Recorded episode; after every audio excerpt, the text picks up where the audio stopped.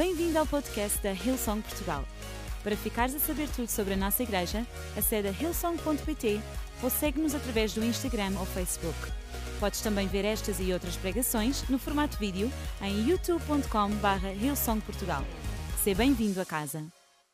Atos 2. Atos 2. E se calhar para quem não conhece, Atos 2 é aquele capítulo da Bíblia que nos fala quando os discípulos estavam todos reunidos no mesmo lugar, uh, com outras pessoas, estavam todos a orar e de repente o Espírito Santo encheu aquela sala. De repente o Espírito Santo encheu naquela aquela sala. E estas duas palavras, de repente, ficaram na minha cabeça. De repente.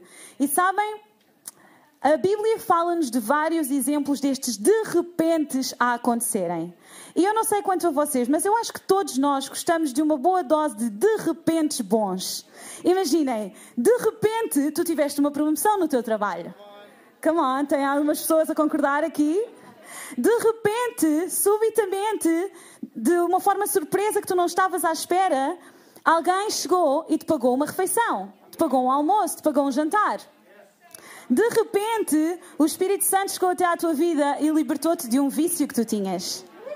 Estes de repente, todos nós gostamos. Amém? Olha, eu queria dar-vos alguns exemplos que a Bíblia nos fala sobre estes de repente. O primeiro está em Marcos, no capítulo 9. O primeiro que eu selecionei, não é o primeiro que aparece na Bíblia, ok? Marcos, capítulo 9, versículo 8.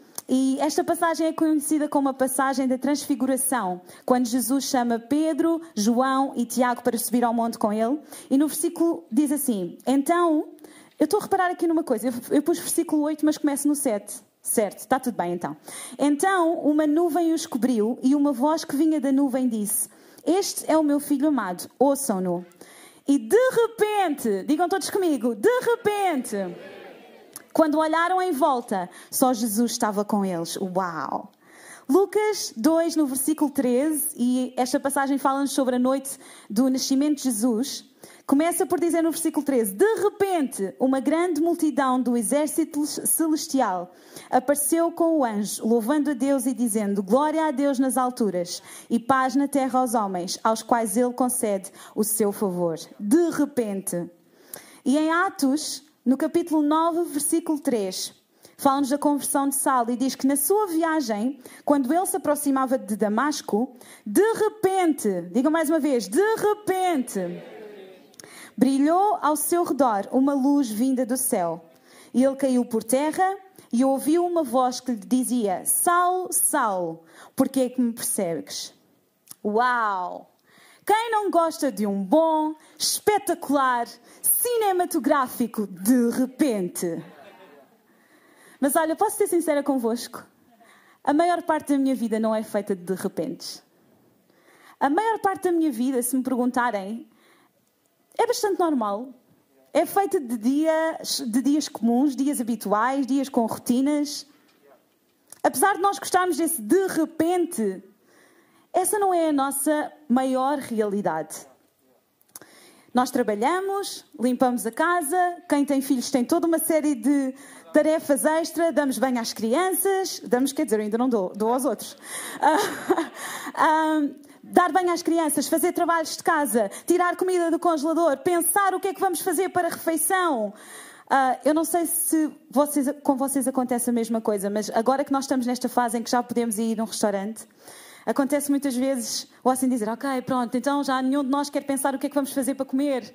Então, onde é que tu queres ir? E eu digo sempre, ah, não sei, escolhe tu. Não sei. Mas depois ele fica bem chateado comigo, porque ele diz, passado tipo 5 minutos, ok, já sei onde é que nós vamos.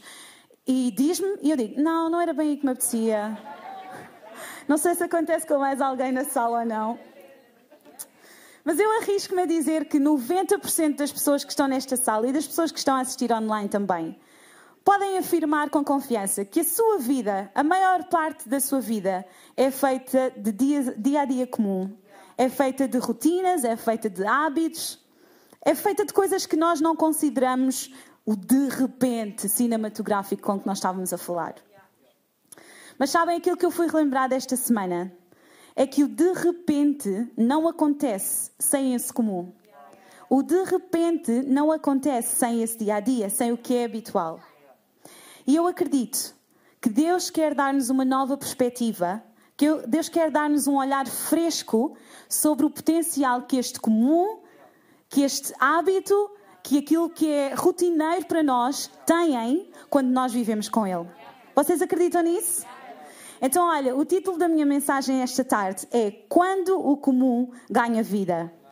Vira-te para a pessoa que está ao teu lado, não te chegues muito próximo por causa da distância de segurança, mas diz: Queres que o teu comum ganhe vida? Agora vira-te para a outra pessoa que está do outro lado, pede-lhe desculpa por ela ter sido a segunda opção e pergunta: Tu queres que o teu comum ganhe vida?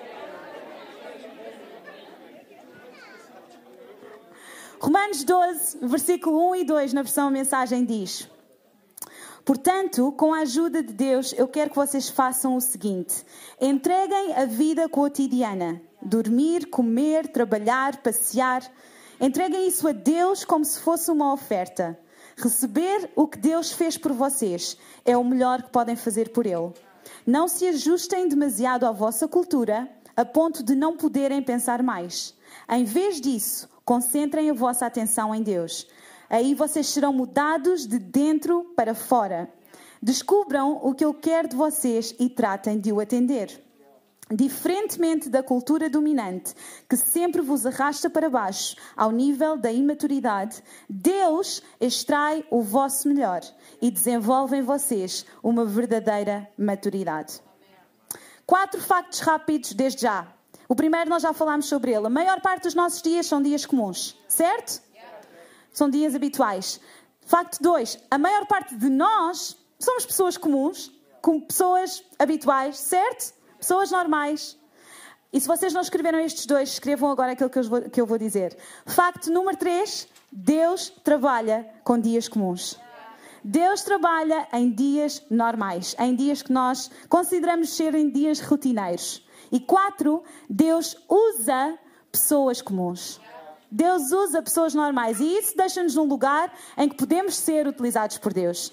Deixa-nos num lugar em que a nossa vida, as nossas atividades, aquilo que nós fazemos no nosso dia a dia, pode ser utilizado por Deus. Isso dá-nos esperança, certo, igreja? Então, nesta tarde, eu, nós, eu gostava que nós pudéssemos olhar para estes versículos que estão em Romanos, que foram escritos por Paulo, e nós pudéssemos tentar aprender um pouco mais o que é que ele está a tentar dizer-nos nestes versículos e como é que isso pode trazer impacto à nossa vida diária. Pode ser? Então, vamos ver, olhar novamente para o versículo 1. Diz: Portanto, com a ajuda de Deus, eu quero que vocês façam o seguinte: entreguem a vida cotidiana, dormir, comer, trabalhar, passear, ver Netflix, tudo o que vocês colocarem aí no vosso dia, a Deus como se fosse uma oferta. Receber o que Deus fez por vocês é o melhor que podem fazer por Ele. Então, o meu ponto número um nesta tarde é que o comum ganha vida quando nós o oferecemos a Deus. O comum ganha vida quando nós o oferecemos a Deus. Fazer vida com alguém nem sempre é fácil. E eu acho que não é preciso nós sermos casados para nós sabermos isso. Muitas vezes fazer vida com nós próprios não é fácil. Mas Deus quer fazer vida conosco. Deus quer fazer as partes boas, as partes menos boas, os dias felizes, os dias em que nós acordamos e sentimos que conseguimos levar tudo à frente e ser as pessoas mais produtivas, mais amáveis do mundo, mas também os outros dias, os dias em que se calhar nos custa sair da cama porque não temos força para alcançar os objetivos a que nos propusemos. Deus quer fazer vida conosco na sua totalidade. E sabem, a linguagem que Paulo usa nestes versículos, ela é intencional e ela é objetiva. E ele fala sobre as palavras vida e oferta. E só para trazer um pouco de contexto, Paulo, ele era de linhagem benjamita e ele tinha ascendência hebraica. Os pais de Paulo eram fariseus super fervorosos que tinham escolhido viver pelas leis de Moisés. Então, grande parte da educação de Paulo tinha sido precisamente a estudar a história judaica a estudar os salmos, a estudar o trabalho dos profetas. E, portanto, Paulo conhecia muito bem o sistema sacrificial que era utilizado no Velho Testamento. Paulo sabia como funcionava na altura quando as pessoas traziam um sacrifício de animais para se justificarem perante Deus por algum pecado, por diferentes situações. E quando Paulo está aqui a dizer trazer a nossa vida como oferta, não é coisa pequena. Paulo está literalmente a dizer nestes versículos que Deus não está mais interessado no teu sacrifício isolado, naquilo que tu podes trazer para substituir aquilo que tu fizeste, para, para substituir a forma como tu pecaste e ficar bem diante dele. Paulo está a utilizar vida e oferta de uma forma intencional para nos dizer que Deus está interessado na nossa vida na sua totalidade. Está interessado nas nossas intenções, naquilo que se passa no nosso subconsciente, nas nossas ações, naquilo que nós planeamos fazer, nas nossas características. O oferecer a nossa vida como um ato de oferta é, maior, é o maior ato de adoração que nós possamos trazer a Deus, podemos trazer a Deus. E quantas vezes nós temos tendência a colocar Deus numa caixa, a segmentar a nossa vida e a não deixar que Ele entre em tudo. Nós deixamos que Ele entre, se calhar, ao domingo, quando nós vimos à igreja, nós deixamos, se calhar, que Ele entre nos nossos tempos devocionais, quando nós estamos em casa e estamos a ler a Bíblia, estamos a orar. Mas quantas vezes nós segmentamos as coisas na nossa vida, no nosso, na nossa cabeça, no nosso coração, e não lhe abrimos espaço para que Ele possa fazer parte realmente de tudo? Eu queria partilhar com vocês um exemplo que aconteceu comigo esta semana. Esta semana eu tive uma semana bastante comum, mas muito cheia. E na quinta-feira à noite eu estava super estressada a limpar os armários da cozinha, com montes de coisas para fazer e tinha a mensagem para, para preparar. E na quinta-feira, por volta das 11, 11 e meia da noite, eu estava tipo num alvoroço aqui dentro que eu não sabia como é que ia gerir tudo. E eu só pensava nas coisas todas que eu tenho que fazer. E depois de fazer isso, ainda tenho que me ir sentar, ainda tenho que ir ler, ainda tenho que ir orar, porque tenho que preparar a mensagem. E pá, eu não sei como é que eu vou conseguir gerir isto. E foi nesse momento que eu literalmente senti o Espírito Santo a dizer: A sério que tu achas que eu não consigo falar contigo enquanto tu estás a limpar os móveis da cozinha? A sério que tu achas que tens que separar um tempo, te sentar numa cadeira que achas que é especial, tipo, parar um tempo para falar comigo, para ouvir a minha voz? A sério que achas que eu não te posso inspirar ou dar-te alguma coisa que sirva como ignição para a mensagem que eu quero falar ao povo, não és tu? quando eu estou a limpar os, quando estás a limpar os armários da cozinha e eu senti-me tão como é que se diz convicted? Desafiada, tipo convicta? Yeah. E eu senti-me tão desafiada naquele momento. Porque eu pensei, uau, wow, Miriam, tu és aquela pessoa que cada vez que tu estás a partilhar com a equipa, tu acreditas literalmente que Deus vai fazer alguma coisa acontecer nas reuniões. Tu acreditas que qualquer reunião que tu vás assistir vai haver salvação, vai haver liberdade, vai haver milagres. Tu acreditas que Deus vai falar contigo em todos os tempos devocionais que tu tens e que separas para estar com Ele, cada vez que tu oras, que lês a tua Bíblia. E porquê que não lhe estás a dar espaço para entrar no teu ordinário? Naquilo que é super normal para ti. Então eu pergunto-me: quantas oportunidades nós perdemos oportunidades que se calhar vão dar vida àquilo que é rotineiro para nós, oportunidades que vão trazer vida ao nosso comum, simplesmente porque não estamos a abrir espaço e porque não estamos conscientes da ação do Espírito Santo na nossa vida. Eu sei que nós não o fazemos por mal. Mas eu gostava que nós pudéssemos sair daqui desta tarde, voltar a estar inspirados para esta palavra. Voltar a estar inspirados para que Deus pode e Deus quer fazer vida contigo.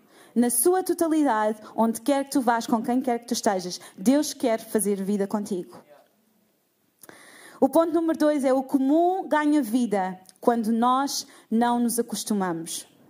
O versículo 2 diz: Não se ajustem demasiado à vossa cultura a ponto de não poderem pensar mais. Em vez disso, concentrem a vossa atenção em Deus e vocês serão mudados de dentro para fora.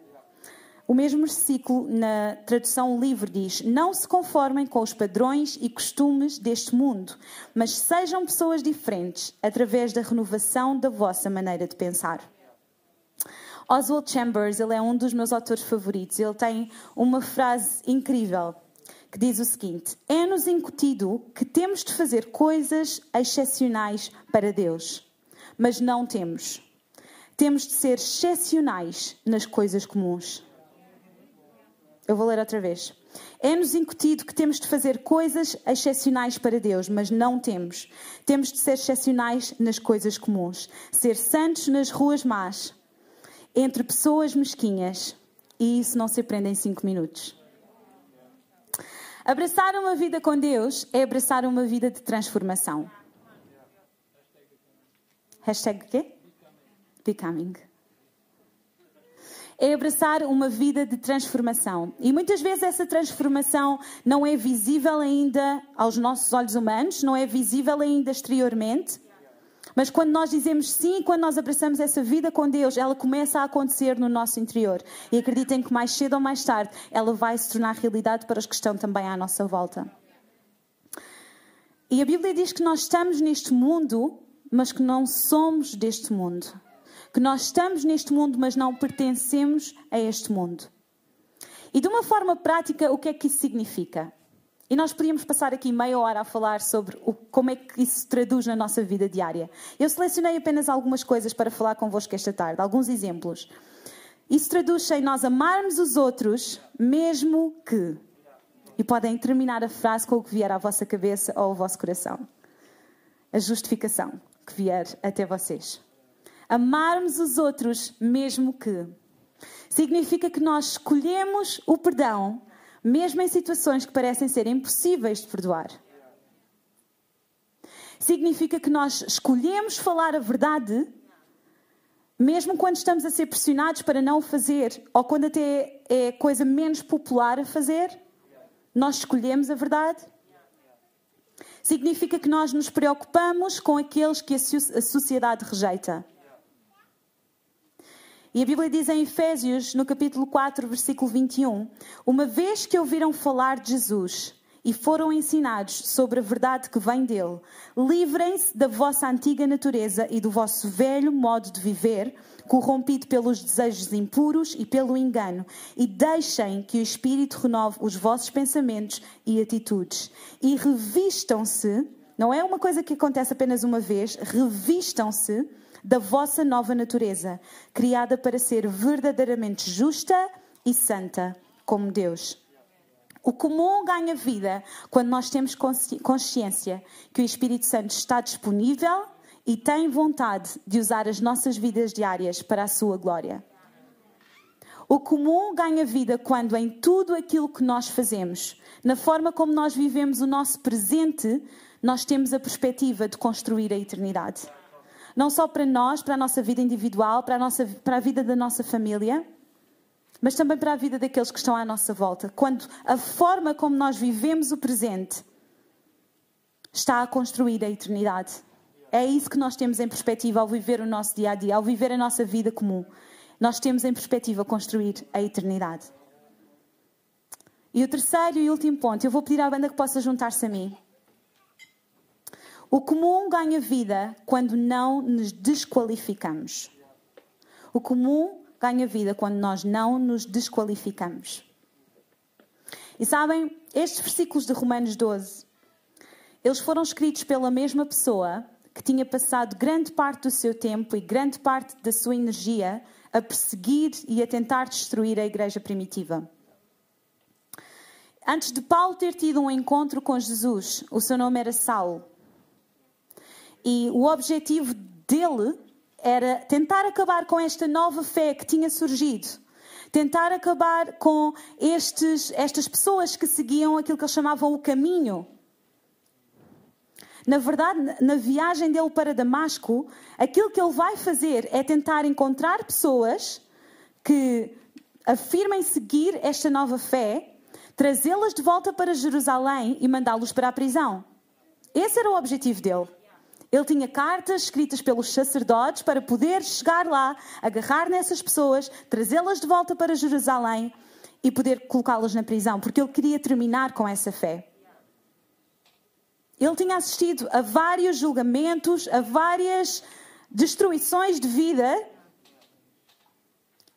porque ele queria acabar e terminar com este cristianismo que, tinha, que estava a surgir.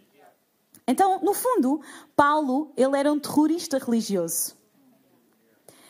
E sabem, no caminho para Damasco, quando Saulo tem um encontro com Jesus, a vida dele sofre uma reviravolta de 180 graus e nunca mais volta a ser a mesma. E eu pergunto-me se este mesmo Paulo, que acabou por ser uma das pessoas mais influentes na propagação do Evangelho na igreja primitiva, uma pessoa que escreveu montes de livros do Novo Testamento, que passou o resto dos seus dias depois a fazer viagens missionárias, a pregar o Evangelho de Jesus. Eu pergunto-me o que é que teria acontecido se este mesmo Paulo tivesse rejeitado a missão que lhe foi confiada, por olhar para trás e pensar: eu não posso. Tu não tens noção do que é que eu já fiz, Jesus? A mim? Porquê é que me estás a pedir isso a mim? Tu tens noção do que é que eu já fiz até agora? Tu tens noção do que é que tem sido meu, a minha rotina? O meu comum? Aquilo que é o meu dia a dia, o meu hábito? Eu não posso. Mas ele não fez isso. Paulo decidiu não se desqualificar a si mesmo e decidiu acreditar que se Jesus lhe estava a confiar uma missão, ele sabia o que é que estava a fazer. E ele abraçou essa missão e viveu a sua vida para a causa da igreja e de Jesus. E nesta tarde, enquanto eu estava a preparar esta mensagem, eu senti que há algumas pessoas que precisam de ouvir que Deus quer usar-te, independentemente de, do teu dia a dia, daquilo que tu fazes, da tua rotina, Deus quer usar-te. E não importa se tu és uma mãe solteira ou um pai solteiro que está a tentar navegar as tensões da vida de criar crianças, de criar filhos, e estás sozinho, e se calhar até gostavas de ter mais tempo para te dedicar ou para aprender ou para crescer em certas áreas, mas tu não estás a conseguir navegar tudo. Deixa-me dizer, Deus quer usar-te. Com a tua rotina, com o teu dia a dia. Eu não sei se Ele vai fazer isso nas interações que tu tens nas escolas, nas interações que tu tens com outros pais, na forma como tu estás a educar os teus filhos. Mas se tu o convidares a fazer parte da tua vida, se tu ofereceres o teu comum, o teu normal, aquilo que é habitual para ti, Deus vai usar-se da tua vida e tu vais ser um testemunho para aqueles que estão à tua volta.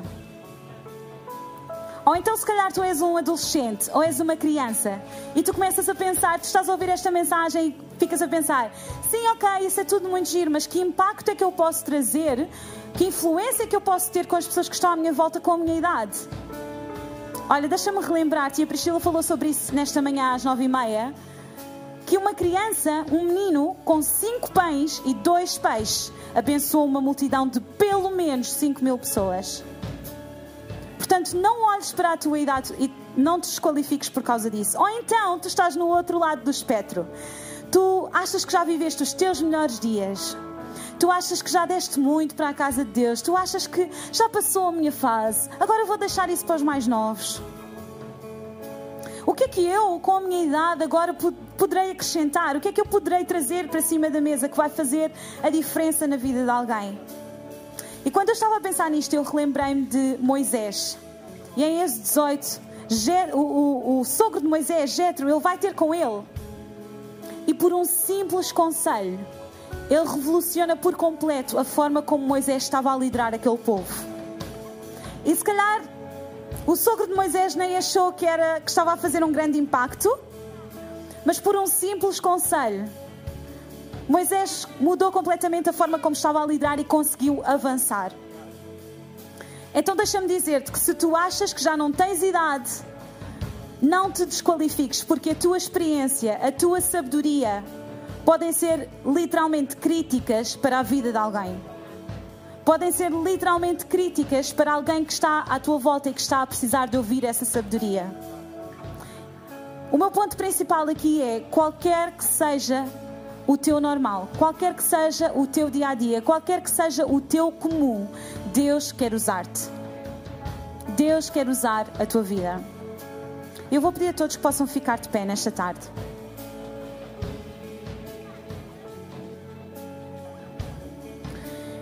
E tal como estas pessoas que eu acabei de referir, todas elas, Paulo, o sogro de Moisés, este menino que deu os cinco pães e os dois peixes para poder alimentar uma, uma, uma multidão. Todas estas são pessoas comuns, como tu e eu.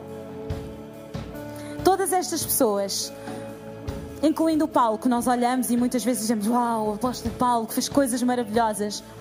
Deixa-me dizer-te e relembrar-te uma coisa: Paulo era uma pessoa comum que teve um encontro com um Deus extraordinário.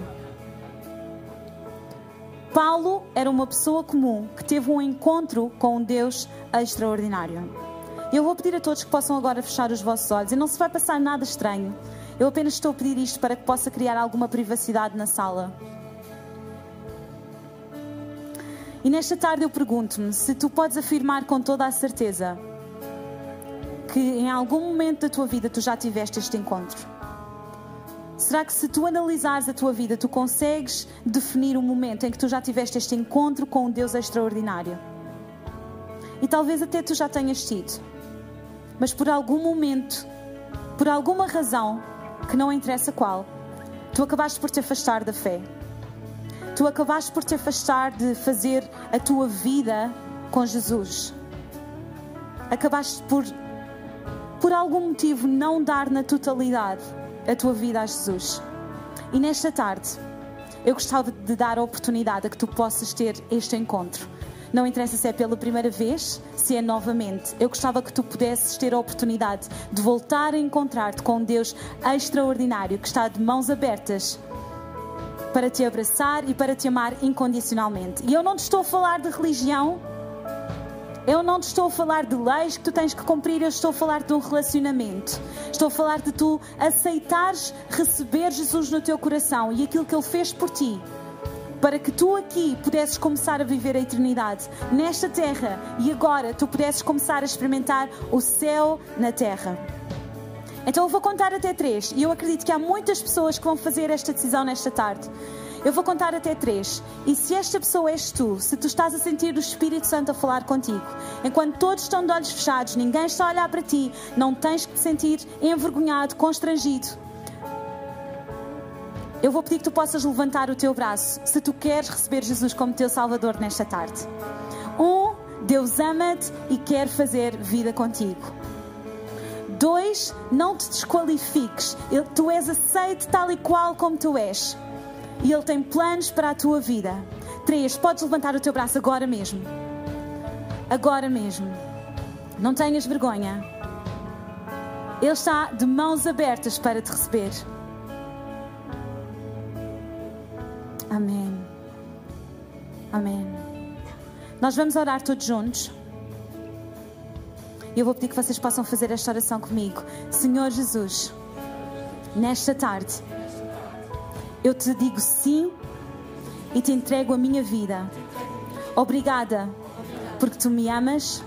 Obrigada pelo sacrifício que tu fizeste por mim. E eu te dedico a minha vida e digo que quero fazer esta jornada contigo. No nome de Jesus nós oramos. Amém e amém. Uau, vamos dar uma salva de palmas a estas pessoas tão bom. Tão bom, tão bom. Olha, se tu tomaste esta decisão, nós queremos dizer-te que tu foi a melhor decisão que tu fizeste na tua vida, mesmo. Esperamos que a mensagem de hoje te tenha inspirado e encorajado. Se tomaste a decisão de seguir Jesus pela primeira vez, acede a hillsong.pt Jesus para dar o teu próximo passo. Lembramos que podes seguir-nos no Facebook e Instagram para saber tudo o que se passa na vida da nossa igreja. O melhor ainda está por vir.